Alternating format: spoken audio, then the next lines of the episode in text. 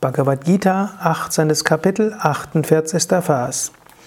Sahajam karma kaunteya sadosham api natyajet sarvaram bhahi doshena dhumenagnir ivartaha.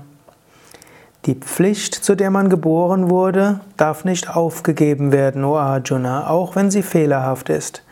Denn alles, was man tut, ist in Übel gehüllt, so wie Feuer in Rauch.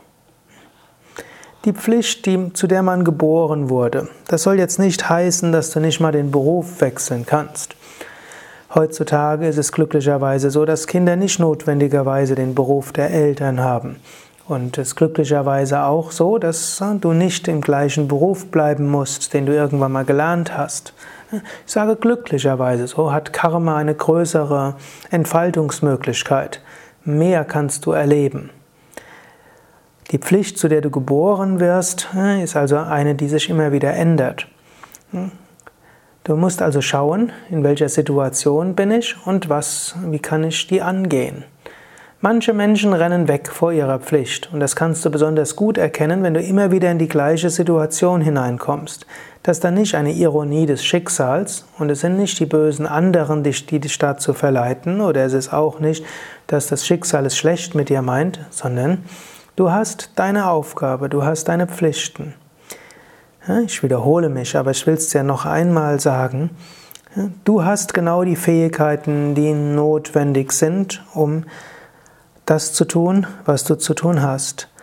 Das, was auf dich zukommt, sind genau die richtigen Erfahrungen, die du brauchst, um zu wachsen.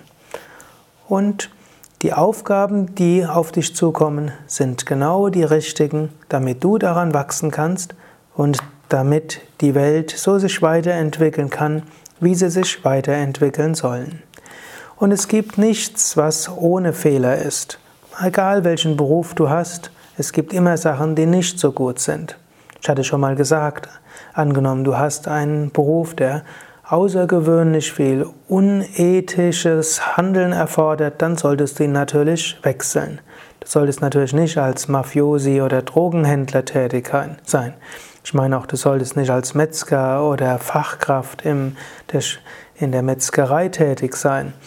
Und du solltest, wenn du Rechtsanwalt bist, nicht lügen und betrügen. Hm, du solltest dich um Rechtschaffenheit bemühen und nur in einem solchen Job tätig sein, wo du doch äh, hauptsächlich ethisch sein kannst.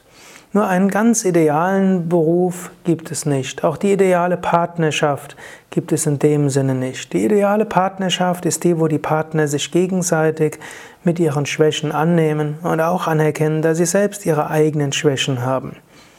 Das ist das Ideale. Natürlich ist es es gibt Berufe, wo man sagen kann, ist vielleicht ganz besonders ideal. Zum Beispiel, wenn du Mitarbeiter wirst in einem Yoga Vidya Ashram, kannst du sagen, da ist wirklich das Ideale. Du hast die spirituelle Praxis, du hast eine spirituelle Gemeinschaft. Alles, was dort gemacht wird, ist zum Dienen und zum Gutes tun für andere Menschen, für die Welt, für Gott, für den Guru, für den Lehrer. Dennoch auch da gibt es seine eigenen Probleme und Schwierigkeiten. Im Ashram magst du mal feststellen, die Menschen sind nicht ganz so vollkommen, wie du dir es gehofft hast. Es gibt genügend Reibungspunkte.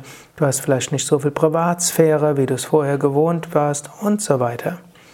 Es gibt also nichts 100% ideal. Das Feuer ist in Rauch gehüllt und alles, was du tust, hat auch eine Seite, die nicht nur gut ist. Das sollte dich nicht dazu veranlassen, nichts zu tun. Schaue, in welcher Situation bist, bist du? Schaue, welche Eigenschaften und Fähigkeiten hast du? Und schaue, wie du deine Aufgabe gut erfüllen kannst. Bringe alles Gott dar, lasse dann alles los. So machst du keine Fehler, so entwickelst du dich spirituell weiter. Hier auch nochmals eine Bitte. Wenn dir diese täglichen Inspirationen, dieser Bhagavad Gita Podcast gefällt, dann schreib doch mal drüber. Empfehle uns weiter. Empfehle uns deinen Freunden und Bekannten. Schreibe eine Bewertung oder einen Kommentar auf iTunes, auf Podster, in dem Yoga Vidya Blog oder wo auch immer du diesen Podcast hörst. Wir wären dir sehr dankbar. Man kann sagen, wenn man Hörsendungen hm, hört, noch dazu, hm, indem man sie kostenlos zur Verfügung gestellt bekommt, kann man auch überlegen, was könnte ich dafür tun, dass ich all das bekomme. Vielleicht kannst du tun, indem du es umsetzt im Alltag. Vielleicht fühlst du dich aber auch ermutigt, auch diesen Podcast weiter bekannt zu machen. Vielleicht auch auf Facebook oder wo auch immer. Om Shanti.